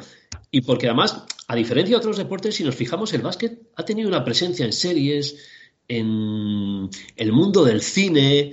En... Es decir, yo he viajado mucho con equipos profesionales de fútbol y de baloncesto. Y entre los profesionales del fútbol nunca veía a nadie hablando de series, de cine o leyendo un libro. Y en el mundo del baloncesto podías hablar casi de cualquier cosa, sobre todo de, oye, pues vi esta serie, vi la otra, te recomiendo esta película, estoy con este libro, y a lo mejor aludían a un libro que no era de baloncesto ni de deporte, pues lo ha escrito un psicólogo, estoy con esta novela. Eh, y esos detalles los quería reivindicar de algún modo, porque también es una parte lúdica, que eso la NBA siempre lo ha hecho muy bien. Eh, históricamente, desde hace décadas, había relación entre el funk y la música negra, el hip hop y las zapatillas, por poner un ejemplo. Así que fue una especie de, digo, bueno, voy a meter esta pincelada por darme el gusto, ya que logramos ampliar la paginación del, libro y ampliar un poquito el, tamaño, y fue un modo de reivindicar que, bueno, en un libro de fútbol difícilmente van a hablar de música, pero en uno de básquet está más normalizado. Y bueno, hay que celebrar eso, que nuestro deporte en eso, el baloncesto, es un poquito más alegre. Sí, tiene un abanico más amplio ¿no? de gustos en cuanto, en cuanto a cine, música, etcétera, que es lo que comentas. Bueno, Xavier, eh, podíamos, eh, ya que te tengo, eh, podíamos hablar de un par de capítulos, ¿no? Si no te importa, eh, los dos que más te gusten, los dos que más te, han llamado la atención. A mí, desde luego, me, ha llamado mucho la atención que le has dedicado un capítulo a un, personaje que yo le tengo un especial cariño y no me preguntes por qué, porque yo no lo sé, que es Rimas Curtinaitis. Es el capítulo número 47, titulado Triples de bigote lituano, y no sé si podíamos comentar el de Curtinaitis o cualquier otro que te, que te pueda apetecer. Bueno, yo creo que el de Curtinaitis, además, era un look que pocos jugadores de baloncesto yo creo que han tenido un, look tan marcado como, como él, ¿no? Y hay que recordar que en Europa, eh, Lituania, por ejemplo, que es un país bien, bien pequeñito, yo creo que representa mucho. Y, el caso de Curtinaitis yo creo que sirve un poco de ejemplo para reivindicar aquella generación del Zalgiris de, de Kaunas que nos hizo ver que más allá de, de, por un lado, Europa se iba partiendo y más allá del telón de acero, pues no todo era Rusia, ¿no? Descubríamos también una cultura, que había un país que Sabonis no era ruso, que era lituano, ¿no? Hay que recordar que a mediados de los 90, ahora que está tan de moda el tema Ucrania-Rusia, pues eh, estos países se reivindicaron y, la verdad es que fue una pasada porque tuve ocasión de ver a Lituania en, en alguna ocasión a la selección de, aquella época en la que estaba Reimas Kurtinaitis, incluso en los Juegos eh, Olímpicos, y me pareció una pasada. Fueron los primeros que empezaron a trabajar algunos aspectos técnicos eh, de una forma pues tan, continuada y tan especial que eran seguidos hasta eh, por los eh, entrenadores universitarios norteamericanos. Y no olvidemos que, por ejemplo, el propio Rivas Curtinaitis, si es cierto que Oscar Smith tuvo en su día una oferta para ir a un concurso de triples de la NBA y que la rechazó, Rimas Curtinaitis tuvo esa misma oferta y la aceptó, ¿no? Es decir, en cierto modo, pues luego Sabonis estuvo en la NBA, más jugadores de lo que había sido la órbita de Rusia estuvieron en la NBA, como Volkov, el propio Marchulenis. Y, y Rimas, lo que tú dices, yo creo que tanto él como Vicius, esos bigotes de la época, les daban un puntito un poco especial, si me apuras.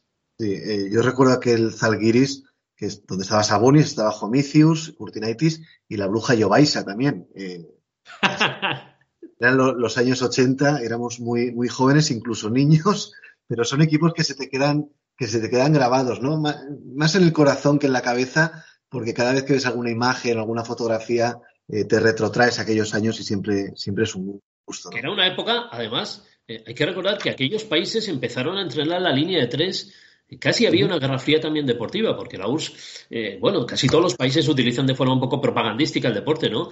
Y cuando ya se daba por hecho que se iba a implantar en Europa, pues la línea de, tres a nivel de FIBA, ya llevaban año y pico los jugadores eh, de la antigua URSS ensayando. Y claro, cuando el Zalgiris y los equipos rusos, cuando se instaló la línea de tres, tenían unos porcentajes que para el resto de los países eran casi increíbles. Y luego, pues esos porcentajes se han ido normalizando. Pero claro, en esa época que el porcentaje igual rondaba en España el 30%, ellos eran capaces de tirar de tres con porcentajes de 40, 42, 44. Y claro, nos dejaban a todos ojipláticos. Eso y los mates, yo creo que es un poco lo que a día de hoy todavía siguen siendo los highlights del baloncesto.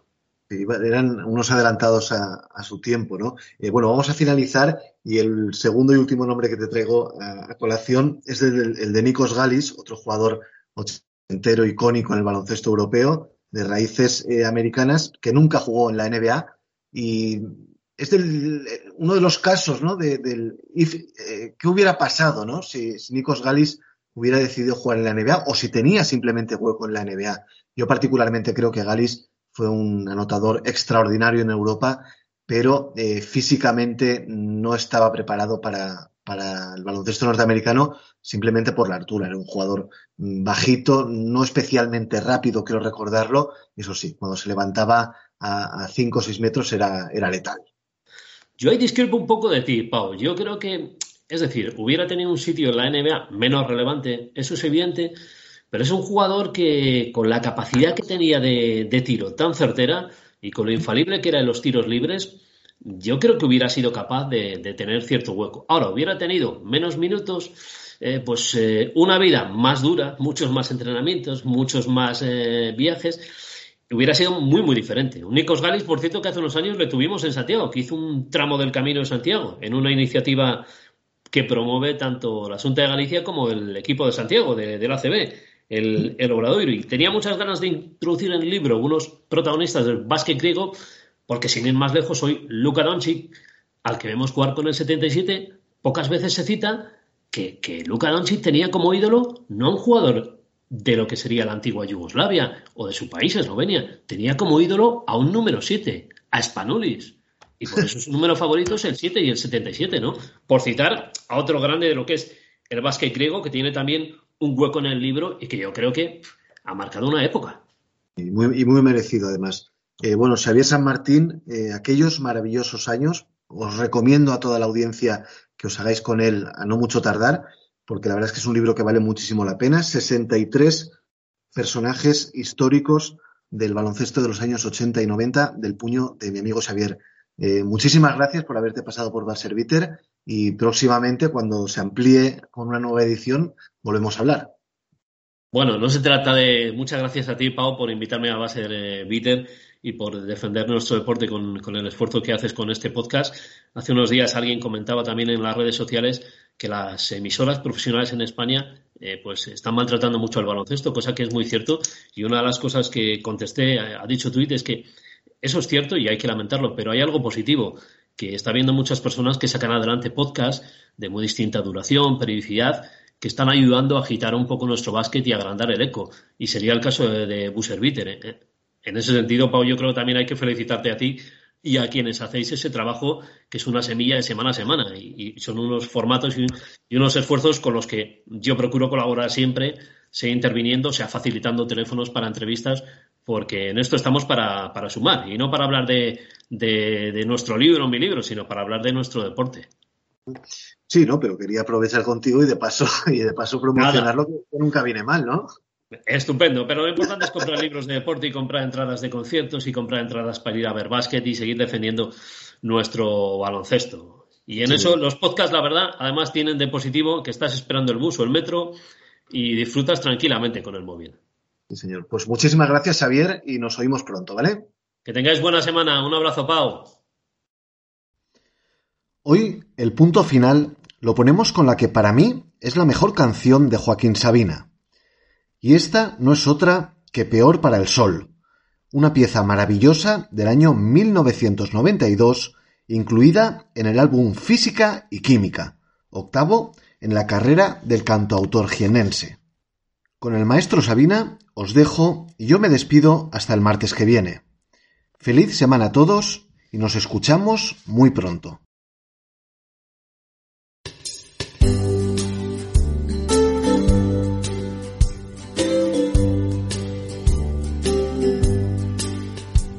Que adelanta sabiendo mi nombre. Cada noche tengo uno distinto y siguiendo la voz del instinto me lanzo a buscar. Imagino preciosa que un hombre, algo más, un amante discreto, que se atreva a perderme el respeto no quieres probar.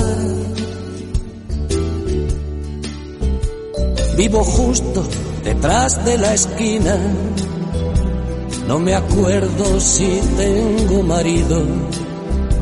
Si me quitas con arte el vestido, te invito a champán.